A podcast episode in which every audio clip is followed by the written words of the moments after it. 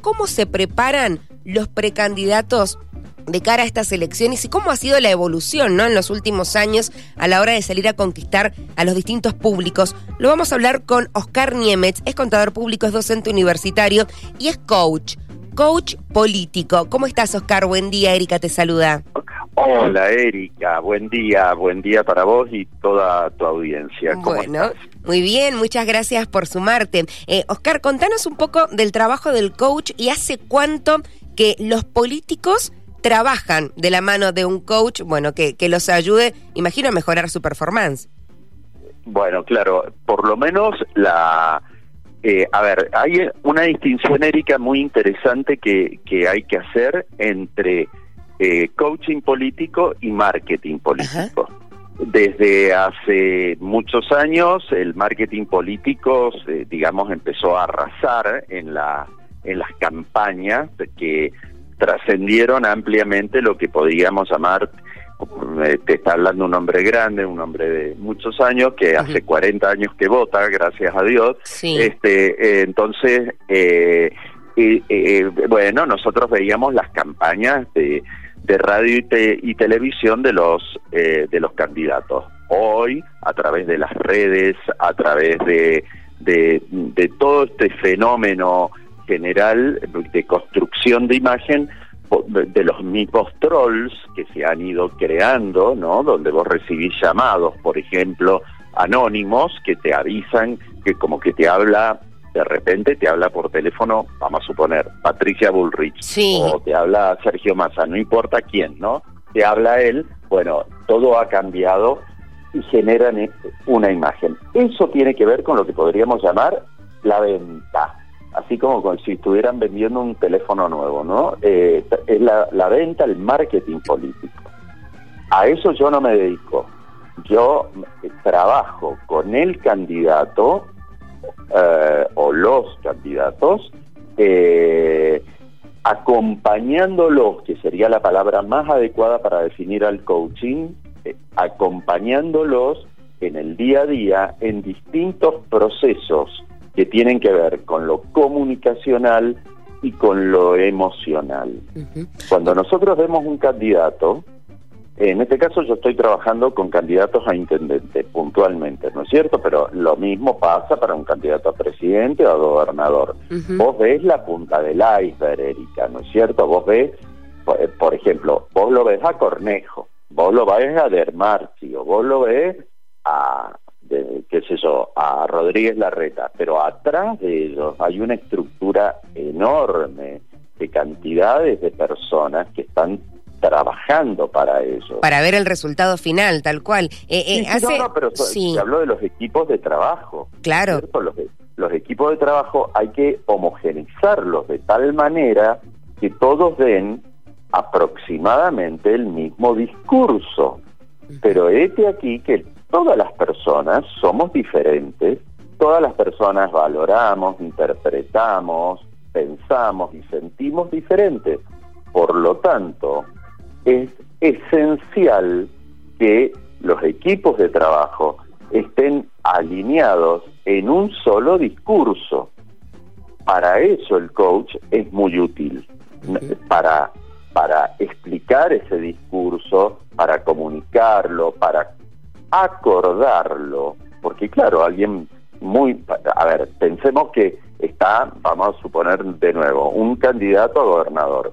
Ese candidato a gobernador tiene lo que podríamos llamar una mesa chica, vamos a suponer 10 personas, con que esas personas después refractan hacia los equipos de campaña, que pueden ser tranquilamente 200, 300 o más personas. No te estoy hablando de tres o cuatro pelagatos, estoy hablando de cientos de personas. De cientos de que personas. Hay que lograr que esas personas trabajen en función de un solo idioma, de un, de un solo mensaje.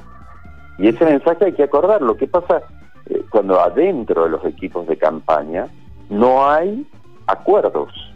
está, no, no se ponen de acuerdo sobre cómo vamos a hacer eh, el plan de vivienda, cómo vamos a hacer con la educación, eh, ¿vamos a mantener esto o lo vamos a derogar? No todo está ahí el candidato como si fuera con la varita mágica diciendo sí, no, sí, no, sí, no. Muchas veces todo esto adentro del equipo de campaña hay que decidir y tomar algunas algunas decisiones. Totalmente, porque eh, Oscar, y, te consulto, porque em, en los últimos años quiero que me digas más o menos si es que se puede terminar una, una época o más o menos eh, eh, una instancia en que em, los políticos se están preparando para, además de pensar en el contenido de, de, su discurso, en sus propuestas o en lo que fuere, la manera en que, en que lo comunican, porque creo que me lo vas a decir vos, ¿no? Pesa más el cómo lo dicen a lo que están diciendo. Por supuesto, definitivamente lo comunicacional, vos como comunicadora lo sabés, pasa absolutamente por el cómo más que por el qué. Eso no, vos sabés que en lo comunicacional aparece eh, todo el idioma no verbal, gestual, corporal, hasta los movimientos de, la, de los ojos, todo, todo eso, cuando miran para arriba, cuando miran para abajo, cuando miran para el costado, nuestro inconsciente lo recibe, ese mensaje. Es lo que se llaman mensajes no verbales. Yo te diría que esto en el mundo hace aproximadamente 15 años que, está, que se está tomando con mucha fuerza. No es que existe hace 15 años, esto se está estudiando en lo que se llama, más que en el coaching, en la programación neurolingüística. Claro. Eh, yo, yo me dedico específicamente a eso este, se está tomando hace muchísimo tiempo. Está ahora, yo como profesional, eh, a mí me mm, pediría que ya en las primeras pasos que hubo, eh, ya me contrataron para empezar a trabajar. A trabajar. Si no, si no me equivoco, fue en el 2003 eh, de 2013, perdón. Claro, y unos 10 años acá en el país, claro, sí, sí, tiene, tiene sentido. ¿Y cuánto tiempo antes de una elección eh, empezás a trabajar con las personas o con los equipos? Bueno, cada caso ha sido diferente, ¿no? Pero no menos de dos meses de anteriores a las pasos es lo ideal. es, es lo ideal. Después, vamos a suponer que el partido que me contrató ganó la paso y tiene que seguir en la campaña eh, que continúa, porque el baile empieza realmente después, este, bueno, sigo trabajando con ellos hasta la elección final. Hasta la elección final. Eh, y, sí. Sí, decime. Tengo un montón de preguntas, Oscar. es súper entretenida tu, tu, bueno, interesante o curioso tu, tu trabajo, digo, eh, eh, en, en, ese mm, punto de asesorar y preparar ¿no? a, a, las personas que después van a estar y vemos las caritas ahí en las, en las boletas. Mencionabas al inicio la diferencia entre el marketing político, dijiste el que te llama por teléfono acá en Mendoza llamar por teléfono a un fijo al horario de la siesta, yo creo que no es, debe ser contraproducente eh, y no sé qué tan buena idea es, que, aparte que sabes que, te, que no es, la, un mensaje grabado, mmm, decir, no sé qué tanto va por ahí, pero em, eh, eso, ¿no? las herramientas de dar los mensajes eh, cortitos, efectivos, ahora que estamos con eh, tanta bombardeo de comunicación, con tanto en las redes. Digo, se trabaja sobre esas recomendaciones también en, en tratar de decir mm, frases muy puntuales para que después, viste, eh, queden, ¿no? Y, sea de lo que se hable en el día. Obviamente, una de las cosas esenciales con las que, o sea, yo hablo con los comunicadores y hablo con la gente de marketing, es decirle, es esencial crear empatía es, esencial que cuando me está hablando el candidato XX, yo sentadito en el living de mi casa, él está hablando por la tele, ¿no? Yo sienta que me está hablando a mí. Este tipo me está diciendo lo que a mí me pasa. Este tipo ha conectado conmigo. No puede ser que me esté diciendo esto. Bueno, eso es lo que tiene que lograr un buen mensaje. Entonces, si vos ves, eh, o sea, vos percibís cuando un tipo te está mintiendo. Vos, eh, tu inconsciente como, como ciudadana, ¿no es cierto? Tu, inconsciente percibe el mensaje forzado, el mensaje, el mensaje ridículo, el mensaje que te, eh, o que te están diciendo lo que vos querés escuchar. Y tu inconsciente te está diciendo, che, este tipo me está tratando de tonto. ¿Me está mm. tratando de tonto? ¿No sabe lo que a mí me pasa cada vez que voy a la verdulería o al supermercado? Claro. Está, o sea, no, se dio cuenta de nada este hombre. Este hombre eh, no, no, tiene ni un décimo de los problemas que tengo yo. Entonces, eh, es esencial que el, en lo comunicacional vos sientas que ese, ese hombre o mujer ha ido al supermercado claro. y ha ido con menos plata de la que necesitaba para poder comprar todo lo que, quería comprar o que tenía que comprar y que vivió esa experiencia. Por darte un ejemplo. Sí, se, entiende, claro. Un techo en su casa lloviéndose y no, no poder arreglarlo. Que le pasen las mismas cosas que nos pasan a nosotros, tal cual. Claro. Y, Oscar, ¿cuál es la recomendación cuando hay eh, dichos cruzados, cuando hay eh, ataques, digo, eh, en las redes, en los medios? La recomendación, al menos con las personas que vos has trabajado, es salir a contestar en la misma línea, contestar de otra manera, no contestar. ¿Qué es lo que quiere escuchar la gente también? ¿Le gusta cuando su candidato sale y pelea o prefieren escuchar otras cosas? Bien. Eh Acá habría dos niveles. A veces, en algunos casos, cuando hay una respuesta a, un agravio, a un insulto, a todo esto que estamos viendo todos los días, hay una respuesta donde vos verdaderamente, porque sabés que la, eh, la persona que te atacó se basó en hechos inexistentes, en hechos que, que son mentira y demás, y vos podés salir a retrucarlo con hechos maravillosamente fundamentados y realmente vos como candidato tenés la razón y le mostrás con hechos tal día, tal hora, hicimos tal cosa, tal día, está todo demostrado, yo le digo, andá y hacelo, contestale y decirle, flaco, deja de mentir, deja de mentir para ganar votos, porque estás mintiendo. Ahora, a veces a los agravios no es tan sencillo contestarle, ¿no es cierto? Entonces, alguna vez yo le recomiendo al candidato eh, una vieja frase de Jorge Luis Borges, le digo, la, peor venganza es el olvido. Es decir, que vos lo ningunees tanto que ni siquiera le contestes. Está porque a veces no tenés demasiada respuesta para que ese agravio que te hizo tenga una buena respuesta. ¿Entendés? Em, eh, yo te, puedo citar muchos casos, ¿no? Pero eh, eh, hace unas semanas una candidata a presidente, precandidata, cometió en una declaración que hizo un error espantoso de, números estadísticos en base a lo que sucede en la universidad pública. y estaba absolutamente errada, equivocada, se basó en números que no existen, pero mm, no por un poquito, no existen, así, re mal. Es como si yo hoy te dijera, mira, Erika, hoy hacen 40 grados, me decís, no, claro, no hacen 40 grados. No, no, no, no, no, hacen 40 grados. Así salió esta señora a hablar. Entonces, cuando la mataron por todos lados con, lo, con esa información, ella salió simplemente como a pedir disculpas con un pequeño tweet que no leyó nadie, porque vos sabés que Twitter no es la red más eh, habitual en nuestro país, una red que si se quiere tiene algo de elitismo, bueno, la lee algunas personas, ella no pidió perdón por su error. Y eso queda registrado en el inconsciente de la gente.